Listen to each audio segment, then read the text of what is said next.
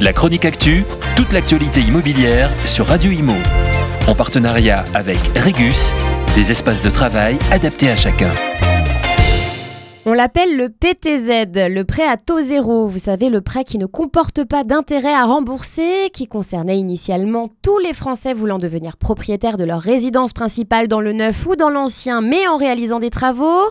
Il y a quelques mois, il y a eu de gros débats car ce PTZ a été modifié par le gouvernement qui a réduit drastiquement le nombre de personnes qui pouvaient y souscrire. Ce prêt est devenu accessible que dans les zones tendues et pour certains types de logements uniquement. Annonce de la part du gouvernement cette semaine. Encore un changement pour ce PTZ.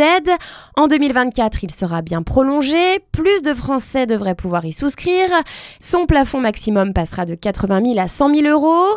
C'est Bruno Le Maire, le ministre de l'économie et des finances, qui l'a annoncé dans la presse cette semaine. Cela fait partie du projet de loi de finances pour 2024 qui doit être adopté par le Parlement.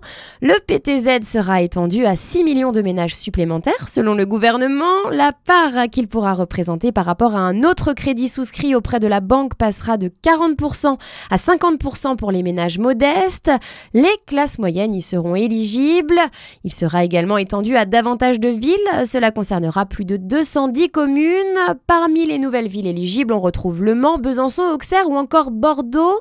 Il faut savoir que pour cela, l'État va faire un effort de 850 millions d'euros parce que oui, c'est l'État qui paye les intérêts de ce prêt, mais l'État ne veut pas être le seul à faire des efforts, le ministre a demandé aux banques de jouer le jeu également et de proposer aux Français un prêt sans intérêt d'un montant équivalent à celui du PTZ de l'État, c'est-à-dire que pour un euro financé par l'État, la banque devra financer aussi un euro.